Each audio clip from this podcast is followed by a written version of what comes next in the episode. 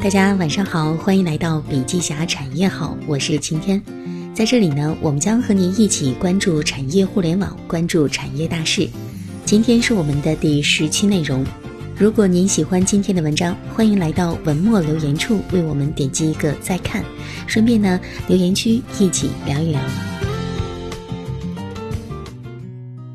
我今天将基于过去十年来都在研究的平台思维，再加上这两年在互联网公司对于数字化的理解，跟大家分享一下未来五到十年中国的商业界可能会经历的一些管理创新的问题，并且提供一些建议。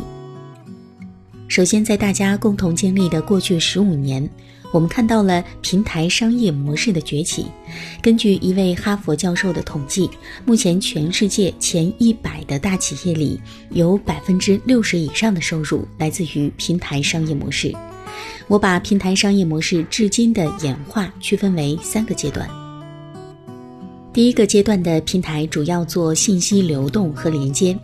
比如说，我们很容易在谷歌、百度搜索引擎获取信息，或者是微信这种社交工具，让人与人很容易连接在一起。这个时候的平台主要是线上产品服务线上消费者，这时的网络效应变得特别重要。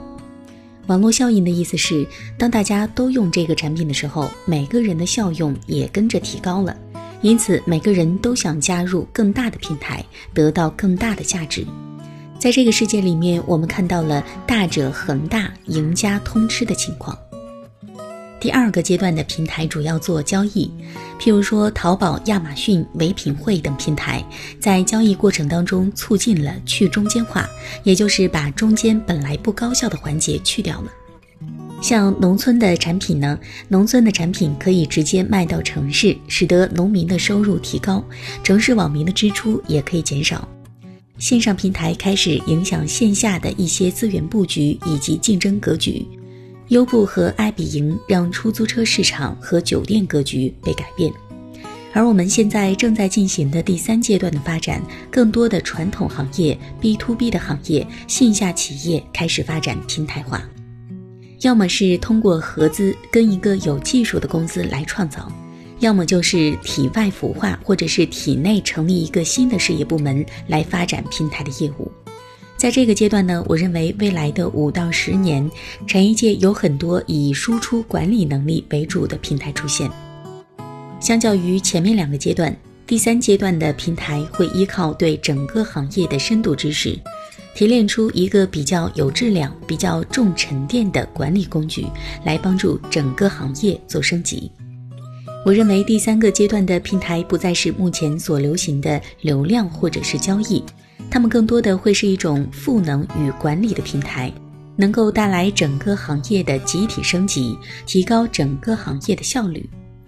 那我们可以再思考一下，如果把整个行业的链条展开的话，你会发现过去五到十年大家比较熟悉的互联网化、数字化，其实是偏 C 端的营销信息的在线化。或者是分销渠道的在线化，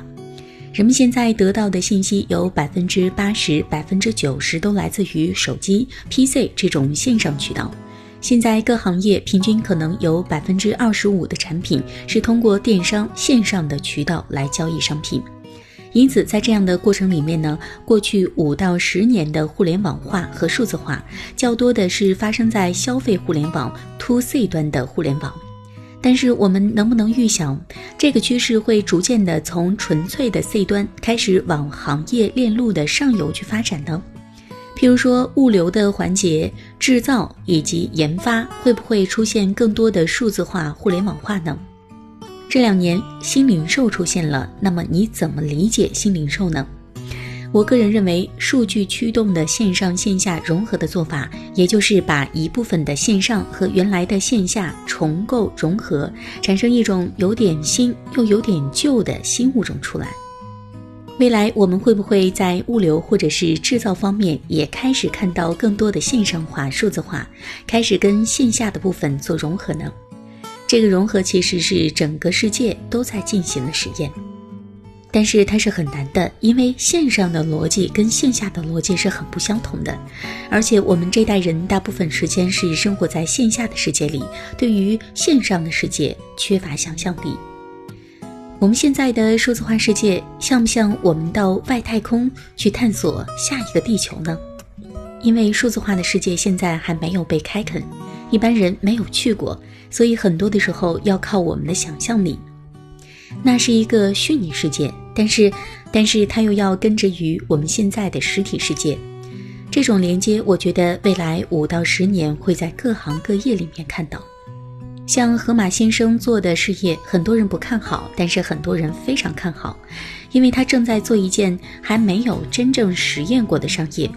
把线上的渠道跟线下的渠道、线上的流程跟线下的流程融合在一起。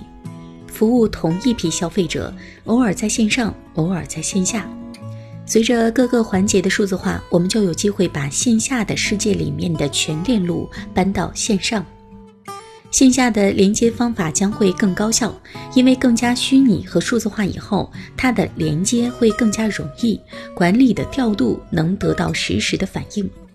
因此，未来的五到十年，每个环节都会开始数字化，然后开始相连。随着数据的积累和算法的精准，我们将迈向智能化的世界。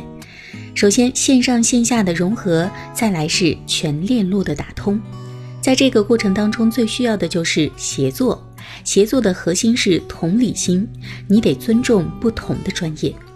线上或者是线下，物流、零售或者是研发，大家从事不同的专业，但是讲的都对，彼此之间要能够协作。你必须要协作，因为要集体升级。我们要思考到底如何做好集体的升级和协作呢？这不只是技术问题，因为它最后会回到根源，整个组织的利益、个人的利益以及个人的世界观。因此，这样的过程里面，我设想以终为始，在五到十年的未来，企业很可能构建出一个网格状的决策矩阵。这个网格中的每一个格子都代表着企业的每一个客户，客户经过了我们的渠道，线上可能有几百个场景，线下也有几百个场景。未来的企业会运营上百个碎片化的场景，那是我们接触消费者的地方。这些消费者出现在哪里，买过什么，还有没有再买，感觉怎么样，我们都如数家珍地放在格子里面，千人千面。这样的决策会变得非常透明和清楚，但这是人的大脑没有办法应付的，因此机器智能将会帮助人类来做决策。如果你是一家企业，你的资料库一片模糊，你根本不知道每个用户去了哪里、买了什么、想了什么，但是你的同行非常清楚，这两家就会差了十万八千里，像我们蒙着眼睛去跟对方打架是一样的。在未来的智能化世界里，如果企业没有办法以非常科学的方式升级决策，而是继续维持拍脑袋的决策方式，那么最后将变成两个世界。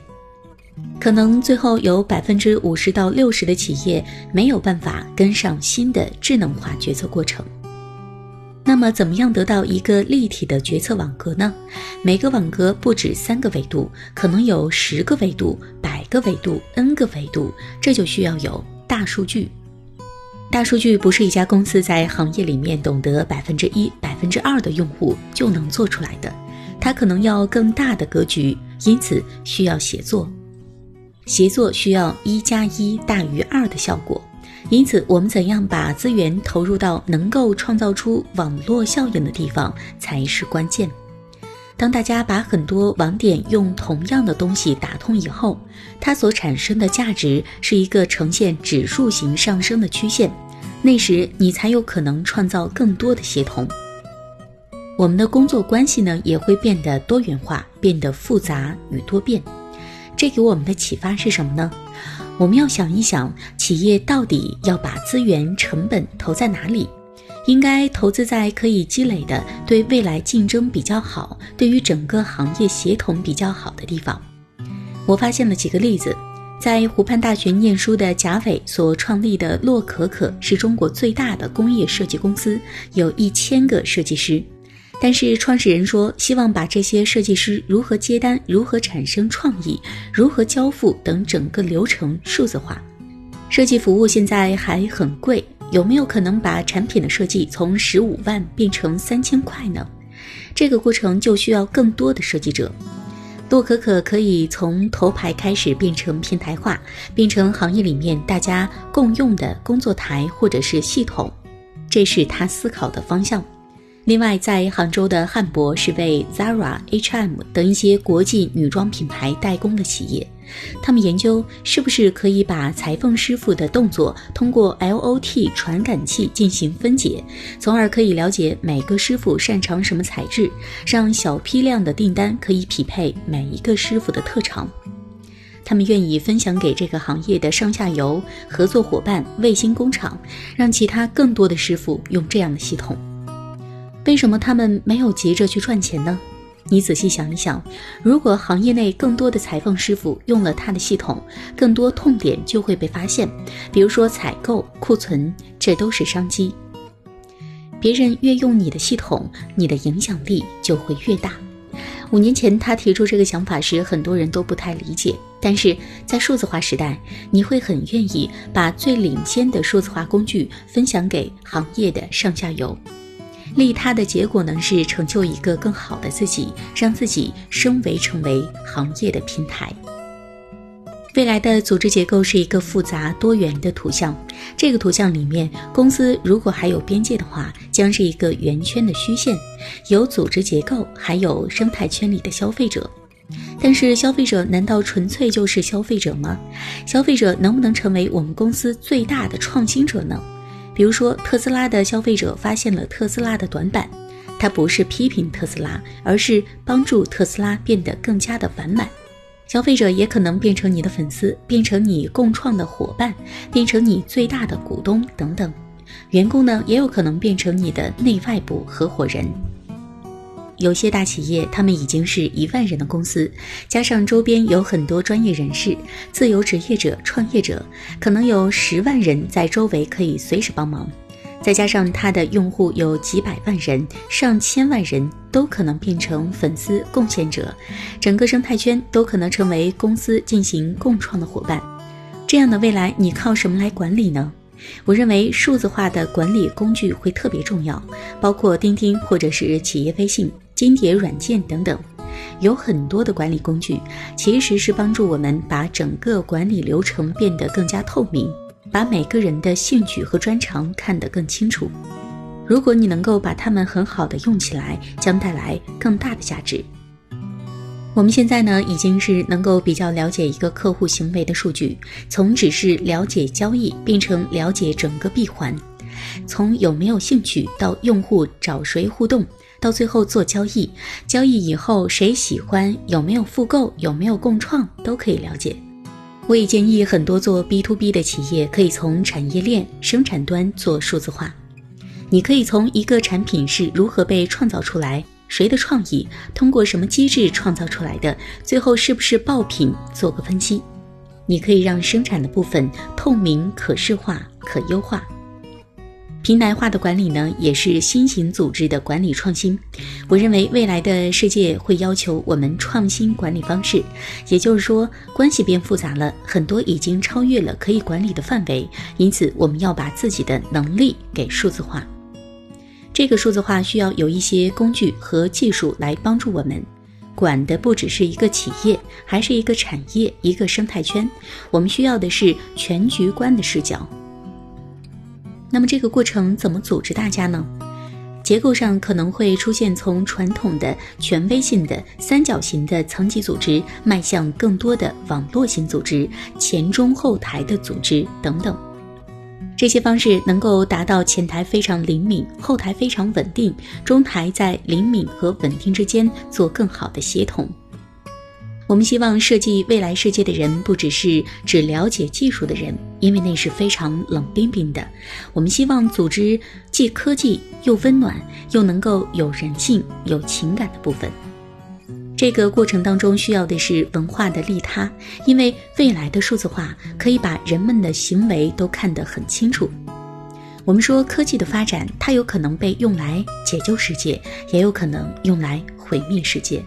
因此，在这样的过程当中，我们需要人性能够被更好的发扬，而不是抑制。我诚心的建议管理者们要有极强的慈悲心和同理心，能感受到这个行业里面大家升级、一求活下来的艰辛与痛苦，能够像体会自己的痛苦一样体会别人的痛苦，能够通过帮助别人得到更好的自己。总结来讲，我基于这十多年来对于平台化的研究与理解，平台的确开始影响各行各业。但是，平台绝对不只是一个商业模式，它希望创造的是一个开放、透明、协同的产业共赢生态圈。同时呢，它也可以成为管理的思维，帮助我们的组织更多的发展人、成就人。而这里呢，最需要的就是信仰与价值观。我们到底相不相信共赢、利他以及大爱，是未来企业升级和个人升级的关键。好了，今天的内容分享就是这样，感谢收听，每周三、周六晚上七点不见不散，我们下期再见。